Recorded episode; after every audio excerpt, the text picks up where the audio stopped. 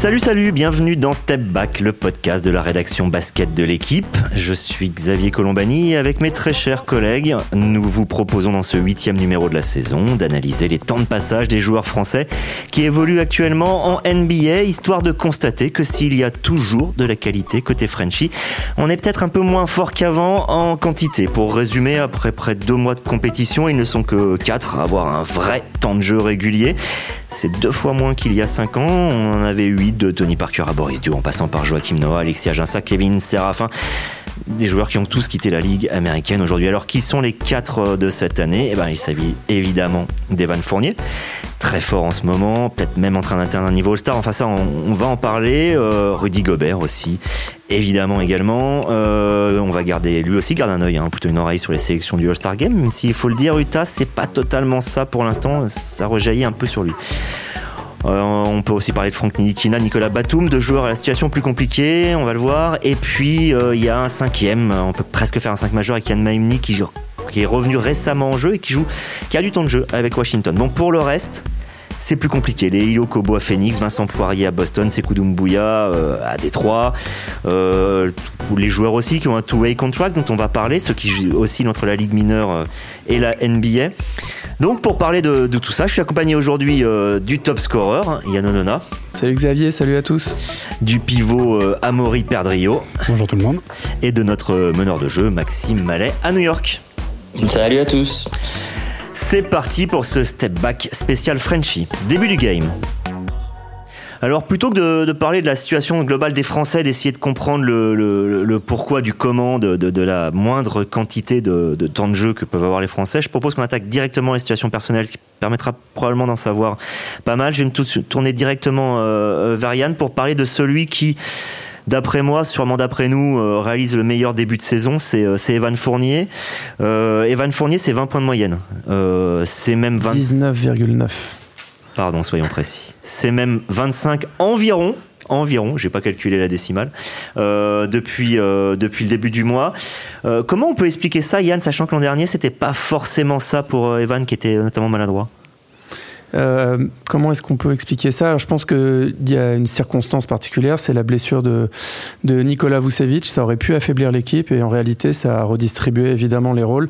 Et dans une équipe où il y a pas mal de, joueurs qui peuvent aspirer à, prendre des shoots, ben, en réalité, Van Fournier euh, euh a pris, pris les choses en main. En tout cas, il a obtenu de son coach au minimum et, de ses partenaires jusque-là le, le fait de devenir. Il s'est imposé comme la première option offensive de l'équipe. Donc je pense qu'en début de saison, il a eu, un, comme pas mal d'autres joueurs, un, contre-coup, hein, comme tous ceux qui reviennent de la Coupe du Monde, euh, qui reprennent la saison et qui, ont, qui mettent quelques semaines à, se mettre en route. Euh, bah là, en fait, en réalité, il est sur la lancée de son mondial après ce coup de mou.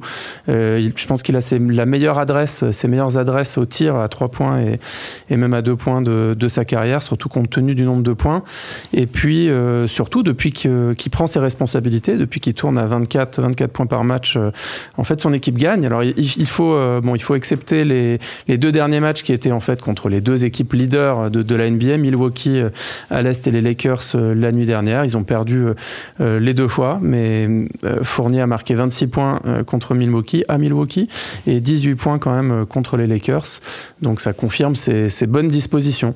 Juste pour, pour, pour appuyer ce que disait Yann, ce qui est vraiment frappant sur ce début de saison, c'est l'adresse retrouvée. C'est ce qu'il ce déplorait en fin de saison dernière. Et là, euh, sans l'expliquer. Toute la saison dernière. Hein. toute la saison dernière. Il disait qu'il ne comprenait pas pourquoi. Bah, c'est difficilement explicable. Après, est-ce que c'est la charge de travail? Est-ce que c'est le fait qu'aussi c'est un joueur qui défend de l'autre côté du terrain euh, Ce qui n'est pas le cas de tous les tous les joueurs de qui ont son statut ou euh, son temps de jeu dans les autres équipes? Ah, toujours est-il que là, il continue à défendre, mais il a retrouvé l'adresse. Je pense qu'il y a une grosse part de confiance, de, de voilà, de, de tout ce qui s'est mis en place pendant pendant le mondial. Donc Là, pour le coup, il a l'air bien lancé. Après, effectivement, Vucevic est censé revenir à la fin de la semaine. Est-ce que ça va un petit peu euh, atténuer ses, voilà, son poids? Je suis pas sûr parce qu'au final, euh, je pense que son équipe s'est rendu compte de, de, de tout ce qu'il pouvait apporter. Euh, mm. Alors en défense et en attaque. Oui, non, pour être précis. Sur les saisons précédentes aussi, pardon, il, il, il avait régulièrement des petits soucis au poignet. Euh, quelque chose qui pouvait affecter légèrement sa gestuelle, la confiance et qu'il a, qu'il a embêté pendant pas mal de temps. Et donc il a peut-être duré aussi, euh, la gêne avait disparu, mais le, le, petit manque de confiance qui était né de ça avait peut-être un peu perduré. Donc euh, il y, a, y, a, aussi cet aspect-là, mais c'est sûr que 10% de, de mieux à l'adresse à trois points, c'est c'est assez, c'est assez énorme. On verra, on verra si ça peut durer jusqu'à la fin de la saison. Oui, surtout Max qui prend, euh, il prend 6,3 tirs à 3 points par match. C'est quand même euh, un volume conséquent et il shoot effectivement à 44% à 3 points. Donc c'est de loin. Euh, je suis en train de regarder les chiffres. de loin, sa meilleure adresse à 3 points et au shoot global, 2 et 3 points. Il est également dans sa meilleure moyenne. Si on accepte son année rookie où en fait évidemment il jouait, il jouait 11 minutes, donc ça n'a rien à voir. Là, il joue 31 minutes. Ce qui est impressionnant en fait c'est que euh, il joue moins en temps de jeu que l'année dernière et il score presque 5 points de plus par match. Hein. et pour être tout à fait précis, en fait, tout simplement, le seul joueur qui a, tourné à 20 points de moyenne, vous savez qui c'est, hein, c'est en NBA, un français, c'est Tony Parker, euh, évidemment. Donc là, il est euh, Evan Fournier potentiellement dans une saison à 20 points de moyenne, qui est en plus la dernière saison de son contrat. Justement, bah, Merci beaucoup. Alors, je vais peut-être te laisser parler directement sans te poser de questions, puisque ça, ça parle de ça. Est-ce que tu sens que, alors c'est quand même quelqu'un qui a une volonté euh, absolument farouche, euh, que c'est le genre de choses qui, euh, lui, le transcende plus que, que l'inhibe? C'est ça, le fait d'un un contrat, ça, ça, ça, ça le fait exploser? Euh, écoutez, honnêtement, pour parler régulièrement avec lui, je pense qu'il en a euh, pas grand chose à faire. Non, non, sincèrement. C'est-à-dire qu'il a confiance en lui, il sait que quelle que soit la situation, il retrouvera quelque chose l'année bah, prochaine. Donc, euh. Oui, alors je pense ce qu'il m'avait dit, les mots qu'il avait utilisés, c'était au pire, ça se passera très bien pour moi. Et puis au mieux, si je fais une bonne saison, ce sera, ça se passera exceptionnellement bien. Voilà ce qu'il m'avait dit euh, en parlant quand on parlait de contrat.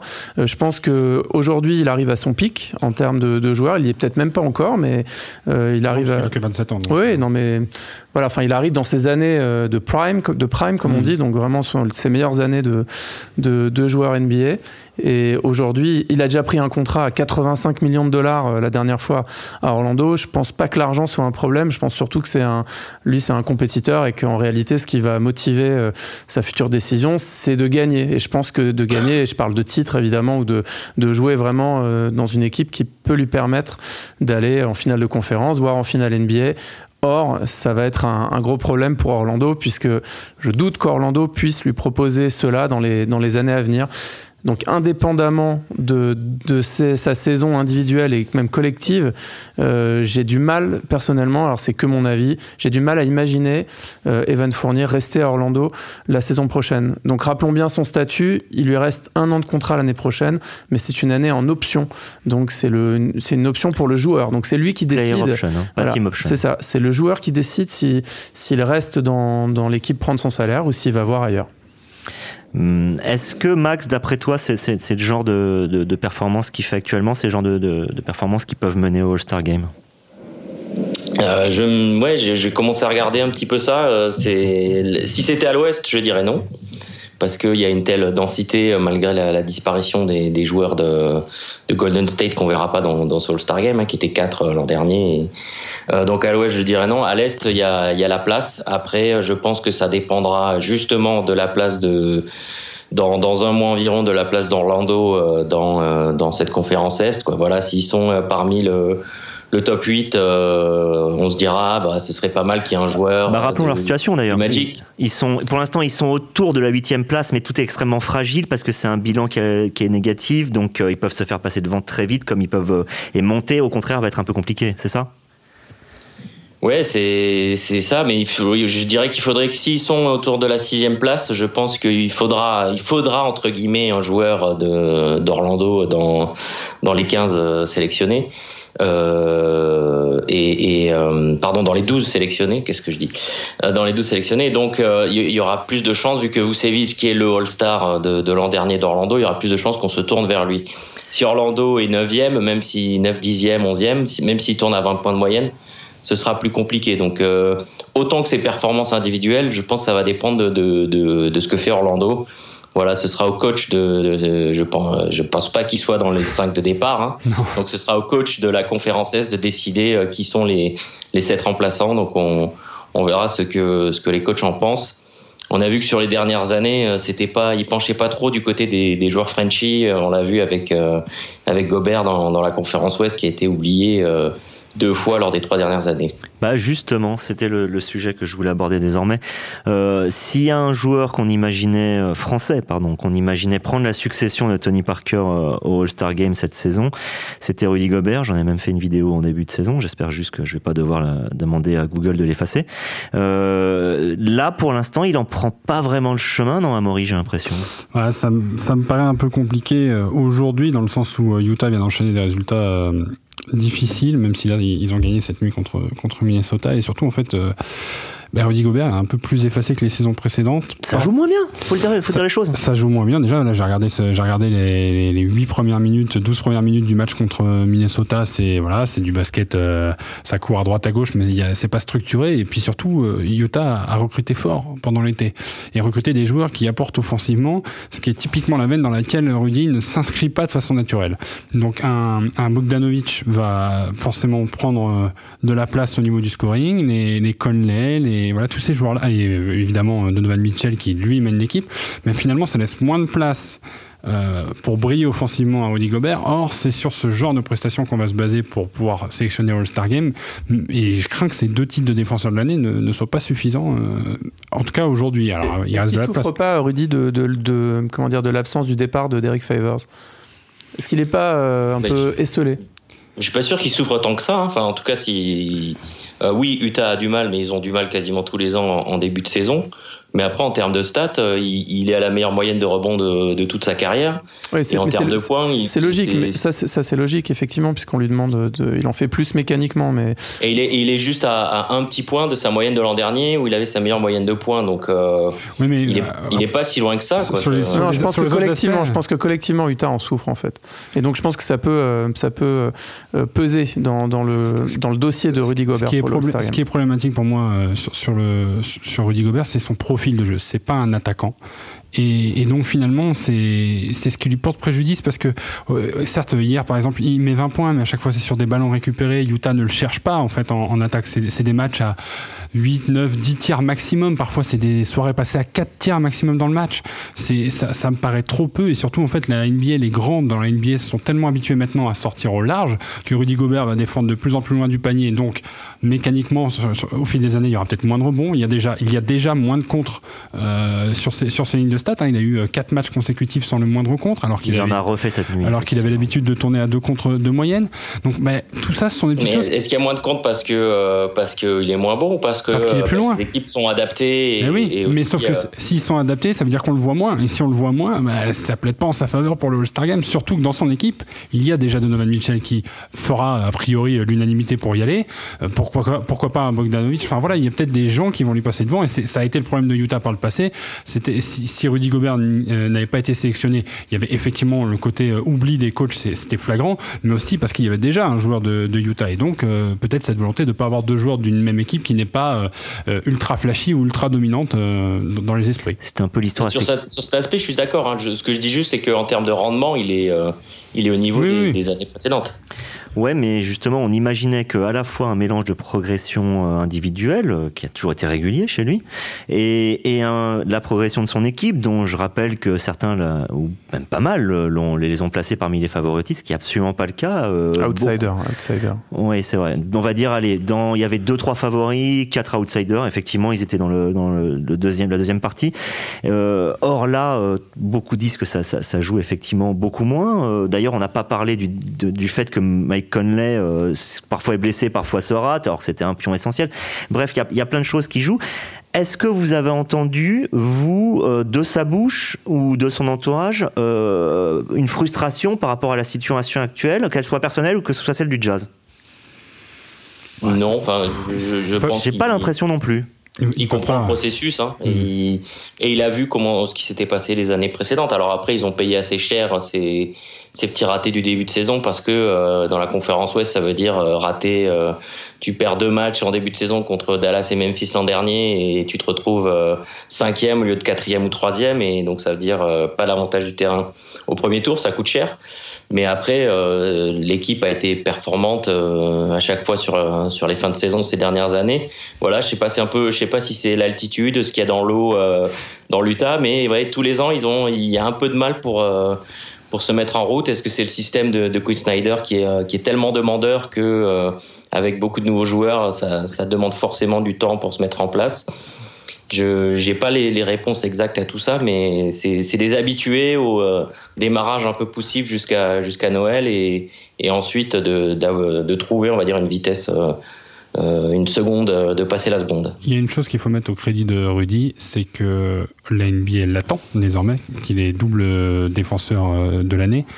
Euh, la NBA s'adapte à lui, ce qui finalement euh, veut dire quand même qu'on lui accorde du crédit. Euh, cette nuit, il domine Carl Anthony Towns, il a déjà dominé Embiid. on lui demande de défendre de plus en plus loin du panier, il arrive à le faire, alors que c'était problématique à une époque pour lui de défendre sur les écrans et de rester sur, sur le grand qui roulait ou qui restait au large. Bah, finalement, il, continue de s'étoffer en attaque. Et il continue à shooter à 68%. Évidemment, parce qu'il est au plus près du, quand il est au plus près du panier, mais il lui manque effectivement ce petit, allez, ce petit geste, ce, ce, cette petite flèche à son arc qui lui permettrait, le petit shoot à 4 mètres ou un, un petit signature move qui lui permettrait en fait de dire, bah, quand on lui donne la balle au poste bas, il peut attaquer, quand on lui donne la balle au poste, la balle au poste haut, il va pouvoir shooter, ça va rentrer. Là, pour l'instant, c'est de la finition très près du panier et les équipes vont avoir tendance effectivement à le savoir, donc à essayer de l'en empêcher. Mais voilà, ces stats, et malgré tout ça, ces stats sont euh, à la hausse, donc euh, tant mieux. Ça veut dire que le jour où Rudy arrivera à évoluer offensivement, ben, les jours seront encore plus beaux pour lui. Euh, Max, je te propose qu'on passe à un autre joueur que tu vois jouer euh, tout à fait régulièrement, puisqu'il évolue dans ta, ville. C'est Franck Nilikina. On va pas en faire des tonnes sur, euh, sur le meneur d'Enix, parce qu'on en a déjà même fait un step back exprès il y a pas si longtemps que ça. on a l'impression que. Enfin, il y a un moment, je ne vais pas dire qu'on s'est emballé, parce que il arrivait à donner quelque chose, à donner une étincelle à une équipe qui n'en avait absolument aucune. là, on a vraiment l'impression que c'est difficile pour tout le monde, lui y compris, c'est ça? Bah oui, oui, c'est, c'est difficile même pour les spectateurs de, de regarder parfois. c'est, c'est, c'est vraiment dur pour tout le monde parce que c'est une équipe qui prend. Sauf pour euh, Marcus Morris en fait. Oui, oui, mais en fait, euh, ça, ça leur va très bien. On dit que ça se passe comme ça parce que l'idée, c'est euh, d'avoir Marcus Morris, euh, peut-être pas Randall parce que le contrat est un peu plus long, mais euh, si Morris et Portis peuvent faire des gros matchs et qu'ils peuvent les échanger contre un premier, un premier tour ou, ou un petit jeune, un jeune joueur qui les intéresse d'ici la fin de la période des transferts début février, ça leur ira très bien. C'est ça maintenant le, le but de, de la saison, c'est essayer de, de, faire progresser les jeunes et de, de, récupérer avec leurs vétérans. Euh, Est-ce qu'ils vont prendre un, ils vont prendre un autre meneur ou pas? Ah, c'est possible, hein, ou alors euh, un ailier fort qui, qui en oui. dans, dans l'effectif. Pour ceux qui ne voilà, pas, ils en ont déjà 4 à peu près à chaque poste, c'est pour ça. Hein. Ouais, la situation est telle que, que c'est compliqué. Alors il est titulaire, il a du temps de jeu, c'est très bien. Pour de moins en moins, si je me trompe pas, là, il, a quelques, euh, il a moins de temps de jeu depuis quelques matchs, d'ailleurs depuis le départ de Fisdel. Bah, de, hier soir, il a fait euh, pas mal de fautes et de turnovers, donc forcément, son, euh, lors de la victoire des Knicks à, à Golden State pour le, sûr le, sommet. Et euh, donc euh, oui, là, il a, beaucoup moins joué. Euh, on va voir euh, Mac Miller, le nouveau coach, qui n'est pas l'ancien joueur de Miami, hein, qui est un homonyme. On va voir un petit peu ce qu'il fait avec ses rotations. Il a l'air de vouloir utiliser Fit Payton un petit peu plus. Donc on va voir dans les deux prochaines semaines un petit peu ce qui se passe au niveau du temps de jeu. Mais c'est sûr que à part apprendre et jouer un maximum, voilà la, saison et faire parler les les fans de, des Knicks qui qui vont s'enthousiasmer à la moindre bonne performance et se désespérer à la moindre mauvaise. Il n'y a pas il n'y a pas d'enjeu spécial particulier chiffré ou, ou objectif pour lui sur, sur la fin de saison. Et sur le, le body language ou sur le langage tout court d'ailleurs, il est comment Frank Nikina de, de, ce, que, ce que tu vois? Alors on, on sait que c'est quelqu'un qui qui, comment dire, essaye de faire des mauvaises situations euh, un apprentissage. Hein. Euh, il, le, il, le, dit souvent, mais est-ce que tu sens qu'il tient le coup ou que ça devient compliqué euh, Il est bien obligé. C'est ça. Euh, non, c'est quelqu'un qui, qui va toujours euh, vous répéter les mêmes choses après, après les matchs, gagner, perdu. C'est un petit peu difficile. Il est, il est, assez difficile à, à décrypter. Un bon client, quoi. voilà. Euh, mais voilà par rapport, non, mais à des joueurs dont on vient de parler comme Fournier, Gobert, qui vont être assez euh, assez cash et qui vont, quand ils sont pas contents, vont dire qu'ils euh, qu'ils sont pas contents. Quand ils sont satisfaits, ils vont le dire aussi. Enfin voilà, qui vont qui vont jamais masquer ce qu'ils ressentent. C'est beaucoup plus difficile de de, de comprendre exactement dans quel est l'état d'esprit dans quel état d'esprit il est à, à, un instant T, parce que voilà, match perdu, match gagné, il va il va donner un petit peu les mêmes les mêmes déclats. Donc ce qu'on peut, qu'on peut toujours lui Il a réussi à tenir jusque-là euh, dans, dans, ce contexte new-yorkais complètement euh, chaotique. Donc euh, voilà, si, je pense que il commence, il commence à être habitué maintenant. Donc euh, je, je m'inquiète pas trop sur l'aspect est-ce qu'il va continuer à baisser la tête pour pour bosser. Mais c'est sûr que c'est c'est pas forcément l'atmosphère la plus joyeuse. Ce qu'il faudrait peut-être lui souhaiter, en fait, c'est un changement d'équipe pendant la saison, quoi. Faire attention, hein. c'est si s'il change d'équipe, euh, là il aura plus de droit à l'erreur. Ce que je veux dire par là, c'est que vous avez quand même remarqué que le fait qu'il soit Onyx fait qu'on lui excuse tout parce que le contexte est mauvais. Le jour où ce sera. Alors, c'est-à-dire que s'il va ailleurs, ça peut être extrêmement mm. positif. Imaginons, tout le monde imagine par exemple aux Spurs, dans un type Spurs. Mais bon, là, euh, tout d'un coup, le, roi est nu, ou on va dire le prince plutôt. Euh, à un moment donné, il faut bien se lancer, quoi. À un moment donné, il faut pouvoir euh, être dans le vif du sujet. le cocon, il faut en sortir. c'est pas vraiment un cocon, là, c'est plus. Bah, en plus, c'est un mauvais couronne d'épines. Non, mais voilà, bien sûr, mais peut-être est-ce que. C'est plus cocon comme atmosphère. On l'a vu, on l'a vu, on l'a vu au mondial, on l'a vu capable de, de, faire des choses. Donc moi, j'aimerais le voir dans une équipe qui, qui a envie de lui faire confiance sur ces choses-là. Et a priori, Onyx, Onyx, c'est pas le basket qui, enfin, évidemment que le basket pose problème, mais c'est l'environnement, c'est la, c'est la franchise qui pose problème. Et c'est pas une franchise qui aujourd'hui a prouvé qu'elle était capable de développer des joueurs euh, ces dernières années. Donc, euh, bah, pour un Franck euh, qui a peut-être aussi encore besoin d'être couvé, d'être accompagné et qu'on lui mette des, les bonnes armes entre les mains, voilà, moi, je, personnellement, moi, je, je, le voir autre part. Mais... Après, je, je trouve qu'on a une tendance, alors en France, peut-être, je sais pas, être un petit peu trop indulgent avec lui. Euh, j'entends hein, tous vos arguments, mais je trouve que malgré tout, je sais qu'il a été ballotté à New York euh, en poste, que le contexte est compliqué, mais à mon avis, si les Knicks ont, comment dire, ont pris l'option, euh, ont levé l'option, donc ils le gardent une quatrième année, c'est bien ça, c'est la quatrième année qu'ils ont euh, je pense qu'ils sont. Fait, ouais, oui, c'est ça. Hein. contrat jusqu'à fin de jusqu'à la fin de la saison 2020-2021. C'est ça. Donc les Knicks ont confirmé qu'ils le gardaient la dernière saison. Euh, c'est parce qu'ils ont vu des choses au mondial. Il a eu quand même du temps de jeu euh, cette année et je vais juste vous faire le juste les chiffres. C'est pas terrible. Le shoot, c'est 37% euh, cette saison. C'est vraiment insuffisant, surtout pour, euh, pour un arrière. Et dans une NBA où souvent on a des matchs à 120 points, 130 points, euh, je trouve ça, je trouve qu'à son poste, que ce qui joue 1, 2 ou 3, se contenter de 6 points, je trouve que c'est un peu insuffisant. Se contenter de 3 passes, je pense que c'est, c'est pas assez. Donc je sais que c'est compliqué, mais je pense qu'il a une part de responsabilité. alors Yann, j'ai une question à te poser. Qu'est-ce qu'on pense alors d'un joueur qui gagne 25 millions par an et qui marque 3 3,2 points. Et j'ai nommé Nicolas Batum. Eh bien, bonne transition. bonne transition, euh, Xavier. Euh, Nicolas Batum, un tout autre, euh, tout autre sujet, mais un gros problème également. Évidemment, c'est beaucoup plus problématique puisque Nicolas Batum, il y a quelques années, était aux portes du All-Star Game parce que c'est quand même le capitaine de, de l'équipe, le capitaine de l'équipe de France.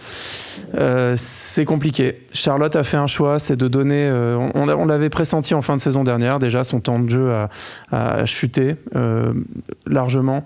Et si on voulait chambrer, on pourrait, le faire en disant, on se demande s'il n'est pas aujourd'hui plus dirigeant de Lasvel que joueur des Hornets. Euh, je n'ai pas spécialement envie de chambrer parce que Nicolas Batum est un garçon adorable, mais il est totalement, on a l'impression qu'il est totalement embarqué dans une sorte de, conflit de personnalité, c'est-à-dire qu'il sait qu'il est en NBA, qu'il faut faire des choses. Et il le dit lui-même, la NBA, c'est un certain type, il l'analyse mais lui-même, il veut être une sorte de nouveau Boris Dio, il veut être ce, ultra altruiste, mais finalement qui, à force de chercher les autres, ne trouve plus grand-chose pour lui-même. C'est l'impression que c'est ça. Qu'est-ce que t'en penses, euh, Maurice? Bah après, cette, façon, de, vouloir être, euh, donc c'est comme on, comme on en parlait, euh, son expression c'est il veut être le glue guy, comme il veut être en équipe de France, c'est-à-dire assurer le, la transmission du ballon, le, bon déroulement des, des, systèmes, etc. Dans une, dans, enfin, dans une NBA en fait où tout va à 100 à l'heure et que ça va d'un côté à l'autre. Dans une équipe qui cherche des leaders. En plus. Il faut savoir, il faut savoir tout faire. le problème c'est qu'en attaque, Nicolas, je pense qu'il n'aime pas trop forcer les choses. il préfère être là en dernière solution s'il y a un besoin. Et, Au point d'avoir perdu peut-être aussi un peu en qualité de jeu, parce qu'il y a un moment, ne pas tenter. Puis il a été blessé, il, il, y a eu quelques blessures hein, sur les dernières saisons. Il a commencé blessé encore. Hein, mais, par contre, voilà, n'oublions pas une chose, c'est que ça reste un, bon défenseur. Et Charlotte compte sur lui là-dessus, mais les défenseurs, on leur donne pas 35 minutes de jeu par match. Donc, donc finalement. non, mais là, il y a, en plus, il y a une transition de franchise qui, qui s'opère. Donc au, final, c'est presque, c'est presque à dire qu'aujourd'hui, les Charlotte Hornets, tels qu'ils pensent euh, construire leur équipe, n'ont pas besoin d'un Nicolas Batum, même si ça reste un, élément euh, euh, cadre de l'équipe et que c'est quelqu'un qui doit être très apprécié en, interne. Mais aujourd'hui, avec ce que veut proposer Charlotte, bah, Nicolas n'est pas indispensable. Alors, on va faire simple. Max, est-ce que tu crois à un rebond possible pour Nicolas Batum aujourd'hui, sachant qu'il a dépassé la trentaine? Mais après, voilà, je, comprends qu'il y, a euh, il y a un grand écart, on va dire, entre euh, son salaire et son euh, et sa moyenne de points. Mais lui va va jamais regarder la moyenne de points comme on va dire le maître étalon de, de ses performances. Et j'ai pas l'impression non plus que le, le staff de, des Hornets fait ça. Ils, ont des, ils, ont ils ont des, des jeunes scoreurs. on a vu Devante Graham encore hier soir qui a, ouais, magnifique, qui a 40 pions. Mais, mais, euh, Max, mais Max, il shoot, il, shoot euh, il, a son plus petit temps de jeu depuis sa saison rookie. Il a son, son plus petit nombre de points en carrière. Il a jamais marqué moins de 5 points. C'était euh, son année rookie. Il shoot à 27% à 3 points. Il y, a, y, a, vraiment quelque chose qui va pas. Je veux dire, soit il est, il est pas, soit il est lui-même pas assez concerné, ce que j'ai du mal à croire quand on le connaît. Soit l'équipe ne, ne, ne l'implique plus assez. en tout cas, c'est pas possible de s'arrêter là. Il joue quand même 22 minutes par match. Il prend 3 tirs c'est pas possible. C'est pas possible. Eh, mais c'est, c'est, oui, enfin, ça, pour moi, ça rejoint ce que j'essaie de dire, c'est que euh, Charlotte a fait une, euh, s'est tournée vers, avec le départ de, de Kemba Walker, s'est tournée vers euh, les jeunes, mm, mm. donc Devontae Graham, Terry Rosier, Malik Monk, PJ Washington, etc. Et c'est eux qui vont avoir le feu vert pour, pour pour artiller en attaque. Et donc, on l'a vu donc hier euh, avec euh, Devonte Graham chez chez Nets qui a mis 40 points. Je crois qu'il a mis 29 points la veille. Euh, donc, c'est ces joueurs-là, ces jeunes joueurs-là qui ont le feu vert parce que Charlotte est tournée vers l'avenir et que bien sûr, Batum n'est pas l'avenir des Hornets qu'on avait du mal presque à lui voir une place dans, dans la rotation, dans l'effectif en avril dernier. D'ailleurs, le joueur et, son entraîneur, Borrego, le, James Borrego, le, le. Là, il semble qu'ils sont en train de lui trouver cette place. Après, c'est sûr que en termes de stats, euh, un petit peu comme tout au long de sa carrière, j'ai envie de dire, euh, on va être euh, déçu de, ce que ça va donner. Mais euh, je pense pas que ce soit sur cet aspect que euh, lui-même et sa franchise le jugent ses performances. Et je pense que son salaire est entre guillemets mis de côté dans, dans cette équation. On va pas attendre de, on n'attend pas de lui euh, dans une franchise tournée vers l'avenir, la même chose qu'on va attendre de, de, de, tous les autres joueurs euh, sur euh, alignés sur ce sur ce salaire, parce que ben voilà, ce, ce, contrat il a été donné un petit peu dans une dans une autre vie de de, de la de, de l'histoire de la franchise. Il y a eu un complet changement d'orientation depuis qui fait que c'est hum, je comprends que si on regarde froidement les chiffres, euh, ça, ça fasse un petit peu halluciner, mais euh, voilà, y a, la situation est, très particulière. Messieurs, non, mais je propose, il, mérite, non, mais il mérite mieux, quoi qu'il en soit. Ça fait pas mal de temps déjà qu'on est sur les quatre euh, principaux. Je propose juste qu'on passe mais à chaque fois qu'une seule personne assez rapidement sur les autres joueurs français qui méritent qu'on parle d'eux, notamment euh, Yann Maimni qui est revenu en jeu dernièrement et qui a du temps de jeu. lequel de vous l'a un petit peu vu? Washington, c'est peut-être pas forcément ce qu'on regarde en priorité ou un petit peu suivi ce qu'il faisait. Yann, est-ce que tu, tu veux prendre? Amaury non, non, en fait, pour, pour Yann, euh, je pense que la, la, la, réponse de son temps de jeu se trouve en fait dans le dans la volonté de Washington d'être un peu ouvert dans ses rotations. Euh, c'est une équipe qui est pas qui, qui se place pas trop dans le, enfin qu'on a du qu'on a du mal à placer, mais qui a besoin en fait, qui a besoin de, de rotation. Je pense qu'ils ont besoin de l'expérience de Yann parce qu'à l'intérieur il y a des, des, jeunes éléments comme euh, Moritz Wagner qui sont un peu euh, les foufous de l'équipe, qui, qui ont besoin. Est-ce que tu sous-entends que le jour où Thomas Bryant, le pivot titulaire, reviendra, il risque de disparaître euh, Ça a été un peu le problème de Yann à, à Washington euh, déjà sur les sur les premières années de son contrat, mais là il, il est plutôt performant dans dans, dans ses sorties, d'autant plus qu'il sort d'une longue blessure. Les blessures ça a été un peu aussi son, son train-train des dernières années. Donc euh, je pense que pour lui, vraiment la phrase à retenir, c'est ce qui est pris n'est plus à prendre et ça lui permet de, ça lui permet de, voilà, de se remettre bien en rythme pour la saison en espérant qu'effectivement il puisse gratter du temps de jeu euh, selon les matchs. Max, tu lui as, tu lui as, euh, as parlé dernièrement à Vincent Poirier, euh, je crois, et en fait, tu as dû parler avec lui plus longtemps qu'il n'en a passé sur le terrain, hélas, puisqu'il n'est pas trop utilisé pour le moment. dans quel état d'esprit il est? Est-ce que, est-ce que tu, on sent qu'il peut y avoir une évolution à Boston pour lui? Euh, il est dans un état d'esprit plutôt positif. Alors, je ne l'ai pas recroisé depuis qu'ils l'ont envoyé jouer en, en G-League, donc savoir si, euh, si ça lui a fait du bien euh, de pouvoir euh, enfin jouer de longues minutes, même si c'est malheureusement pas en NBA. mais ouais, quand, quand je lui ai demandé quel bilan est tiré de, de, de, voilà de ses premiers mois, il a dit bah il n'y a pas trop de bilan à tirer vu que je joue pas. il a il a eu un petit rire, donc voilà. Il On pouvait attendre mieux, non? Bah, c'est vrai qu'au moment où il a signé, euh, ouais, ouais, on se disait qu'il y avait peut-être moyen, euh, mais voilà, euh, on, pour l'instant, Brad Stevens lui préfère Daniel Tace, préfère aussi Enes Kanter, voilà, enfin, il, il, est, il est tout dernier dans la liste. Voir Gershon Yabusele qui est en Chine. Voilà, il est, il est, il est le dernier sur le banc à ne pas rentrer, donc voilà, c'est, difficile. c'est, ouais, frustrant. Tant que les Celtics gagnent, en plus, c'est difficile de, de lui voir, de, de voir la lumière au bout du tunnel. Donc euh, voilà, il, pour le moment, il faut baisser la tête, il faut bosser, il faut accepter d'aller jouer en, G-League et espérer d'être prêt quand quand l'opportunité se présentera. Il n'y en aura peut-être pas euh, trois ou quatre, donc il faudra vraiment être prêt à, saisir la, chance quand elle passera. Rappelons que Vincent Poirier est apparu à neuf reprises pour l'instant dans des matchs NBA pour une moyenne d'un petit peu moins de 5 minutes. C'est plus que Sekou Doumbouya qui lui justement joue beaucoup en G-League et qui joue alors je vais pas dire très bien dans le sens où la LG ça reste une ligue d'exposition dans laquelle les statistiques sont évidemment relativisées, euh, mais si justement on s'arrête aux statistiques, c'est fort. Euh, c'est un, joueur qui, marque, c'est un joueur qui, euh, a de l'impact. Est-ce que c'est intéressant pour, comme début de carrière ou il faut s'arrêter au fait qu'il ne joue pas en NBA, Yann? C'est intéressant. je pense qu'il faut prendre son temps, euh, voilà, avec avec certains joueurs. C'est Kudumbuya. Euh, je pense qu'en en, G-League, il montre euh, il montre qu'il a sa place. Euh, tu avais les, les stats à justement. Oui, non, tout à fait. Oui, il a quoi Plus de 18 points, 18 points par match à peu près? J'ai pas, pas les stats en tout cas, il y a, en tout cas, il y a, des cartons. En, tout cas, son entourage euh, dans, l'équipe des Pistons euh, le soutient. Vous avez vu un peu euh, à chaque fois le, bon, le Twitter officiel du club lui envoie des messages. Le, public a l'air de mm. d'avoir de l'affection pour lui. Moi, je pense que je pense que c'est un peu le même discours que pour les autres. Quand, quand l'opportunité se présente, il faut faut sauter dessus comme un enragé.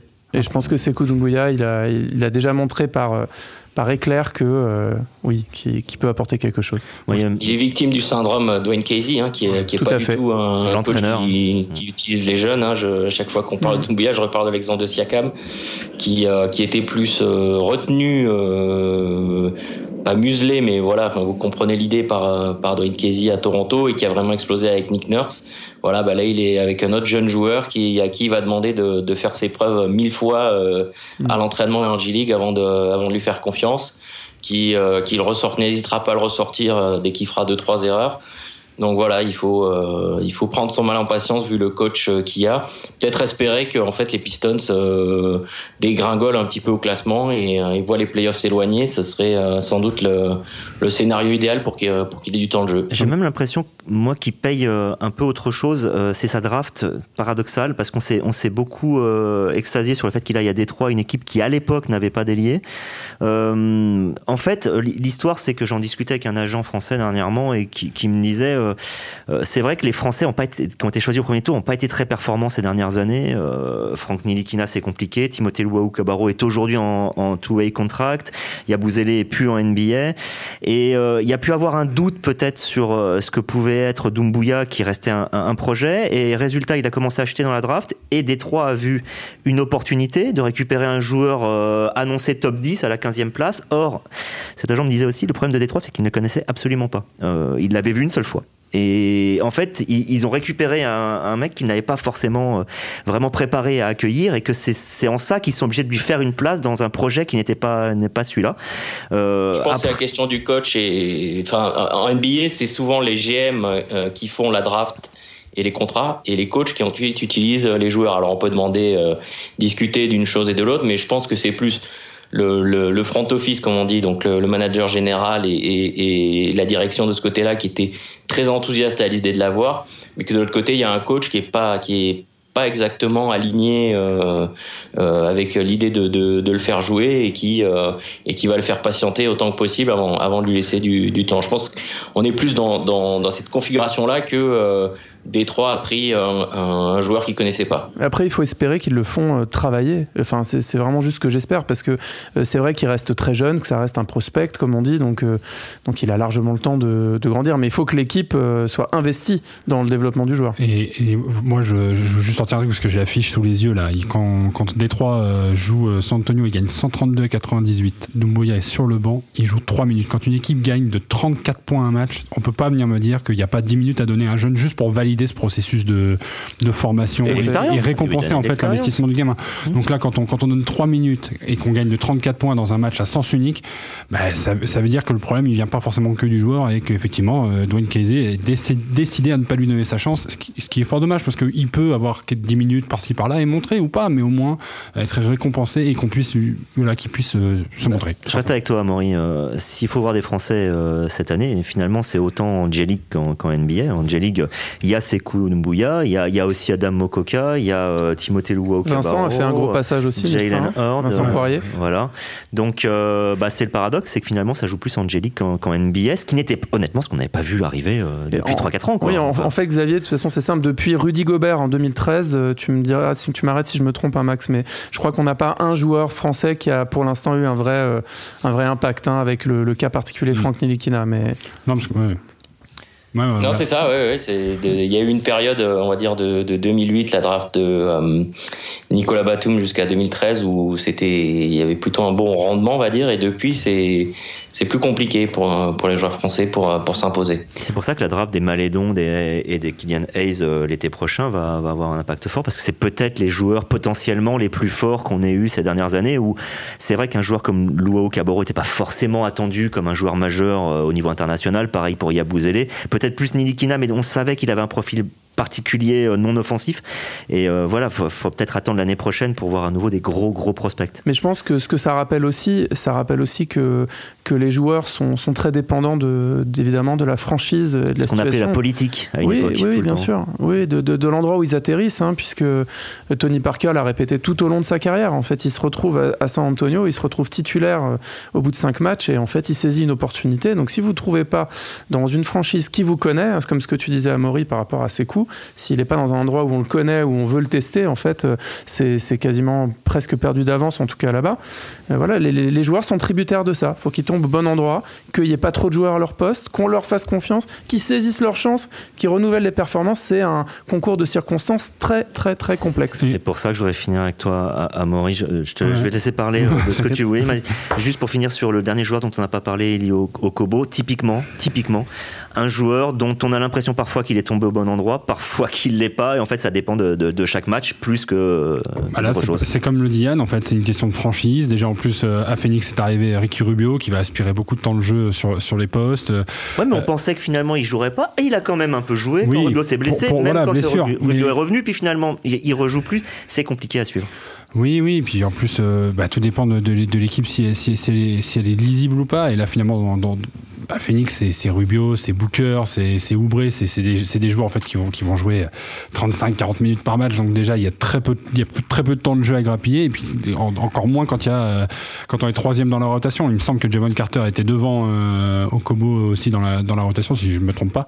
Mais donc voilà, donc effectivement, lui, c'est un peu, c'est un peu euh, le joueur curseur qui, qui, va jouer plus ou moins selon euh, utilité dans, dans certains matchs. Et c'est ce qui fait que, mais, mais comme disait Yann, moi je, moi je voudrais prendre l'exemple de Portland. Qui aurait pu croire que parmi les nouveaux joueurs français de NBA, le premier à marquer son premier panier en NBA, ça allait Jalen Horde, qui euh, à Portland, voilà, a joué 5 euh, cinq mini bouts de match, mais à la fin, il, voilà, il a, marqué 7 points en 5 matchs. Il prend ce qu'on lui donne. On l'a pas vu venir. On, l'a vu arriver en, en two-way et au final, bon bah, ça a porté ses fruits parce que manque d'ailier derrière ailier à Portland, des blessés. Bon là, maintenant qu'ils ont récupéré Carmelo, bah, ça, ça rebouche un peu les trous. Mais voilà, il y a des franchises qui, acceptent de, de, de, prendre des joueurs en two-way et, et, de les tester, de leur donner une chance et puis de les convoquer de temps en temps. Et d'autres où c'est voilà, c'est moins évident. Donc, j'ai vraiment l'impression, la, la, semaine dernière, non, il y a deux semaines exactement, on avait fait un, un podcast sur le premier bilan de Lasvel. Là, on est en train de faire le premier bilan des Français. Euh, je pense qu'à la fin de l'Euroleague, Lasvel aura probablement beaucoup changé en termes de dynamique, pas d'effectif mais de dynamique. Et pour les Français, il est probable que dans le deuxième bilan qu'on fera à la fin de la saison régulière, la situation ait beaucoup changé, ou du moins, on l'espère, puisque beaucoup ont à y gagner. C'est ça qu'il faut retenir, n'est-ce pas Max? Oui, oui, ils ont, bah, ils ont quasiment tous à y gagner. Euh, si, si Evan Fournier se maintient, par contre, là, on, on pourra dire bravo. Hmm. Euh, voilà, mais après les, les autres, euh, on a, on a l'impression qu'il y, y, a de la marge plutôt dans le bon sens. Bah merci beaucoup. Et un, petit, un tout petit mot sur, les, sur les. On a des Français qui font aussi du bien en, NCA, en, au niveau universitaire. Donc Olivier Sarr, Kylian Tilly et Joël Ayayi qui, qui cartonnent en ce moment. Donc c'est aussi des, des bonnes choses à voir, euh, parce que c'est des Français qui vont être formés à l'américaine et donc qui forcément vont peut-être séduire aussi à un moment donné quand ils, quand, quand ils voudront être recrutés. Et je pense avec Tennessee aussi. Voilà. Ben, ce, d'ailleurs, ça peut être un sujet intéressant un jour pour un podcast, mais bon, des sujets intéressants, il y en a beaucoup, donc c'est pour ça qu'on vous donne rendez-vous la semaine prochaine. Merci d'avoir écouté ce huitième numéro de Step Back. Au revoir à tous.